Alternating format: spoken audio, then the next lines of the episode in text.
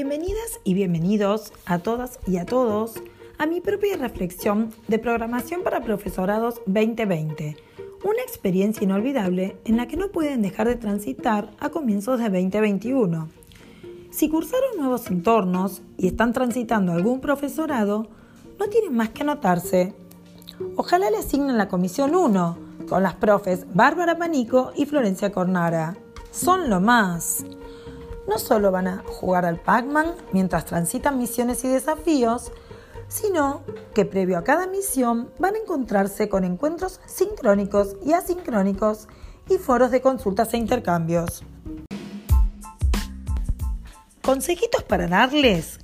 Comiencen a relacionarse con compas del mismo profesorado y analicen detalladamente el aula virtual.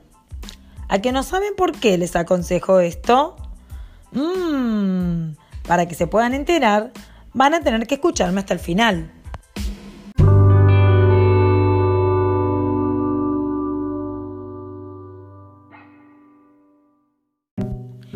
Transitando nuestra primera misión, tuvimos que producir una consigna en la cual desarrollamos una actividad para nuestras y nuestros estudiantes, experimentando en Twitter e Instagram.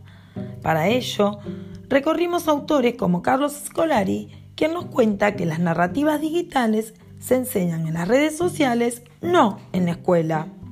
Dicho desafío, tuvimos que subirlo a un glosario para que finalmente, según la idea de Cecilia Sagol, interactuemos a través del foro las producciones de nuestras y nuestros compañeras y compañeros.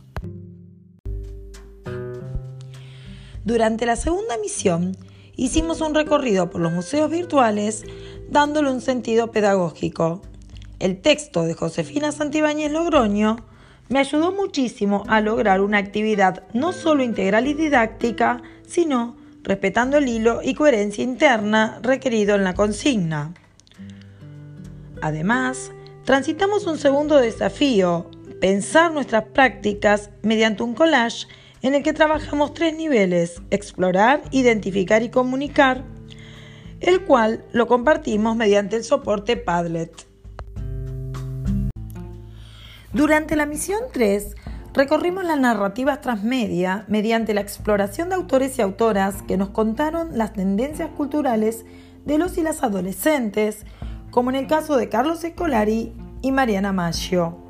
Luego, hicimos un trabajo colaborativo en distintos formatos y medios con voces de jóvenes y una narrativa de cómo viven ellos la escuela en épocas de pandemia, como así también qué hacen en su tiempo libre.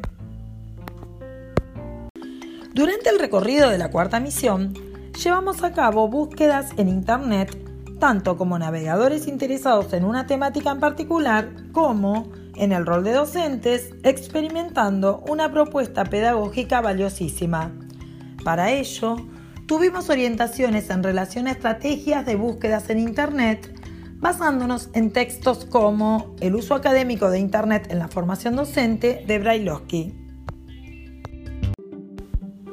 Otro de los textos que recomiendo es De Caminos, Puentes y Atajos, en lugar de la tecnología en la enseñanza, de Litwin, a partir de este tan valioso material, las profes nos hicieron acercar a la etapa final, mediante el trabajo grupal, la creación de nuestra aula virtual. Para ello, nos aportaron herramientas y tutoriales, autores y autoras como Fernández Melina y Weber, entre otros, y sumado a nuestra creatividad, exploramos el campus como docentes, armando nuestra propia aula virtual, elaborando como punto de partida nuestro plan de trabajo.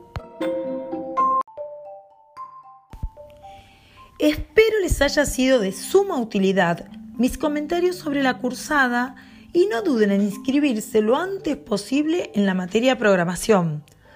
Bueno, les entrego mis llaves con las que iré cerrando mi podcast, pero lo haré a través de una pregunta. ¿Qué objeto cultural utilizarán ustedes para contar la reflexión sobre las cursadas de programación? Los veo, escucho, leo, toco o quién sabe qué haré. Hasta pronto.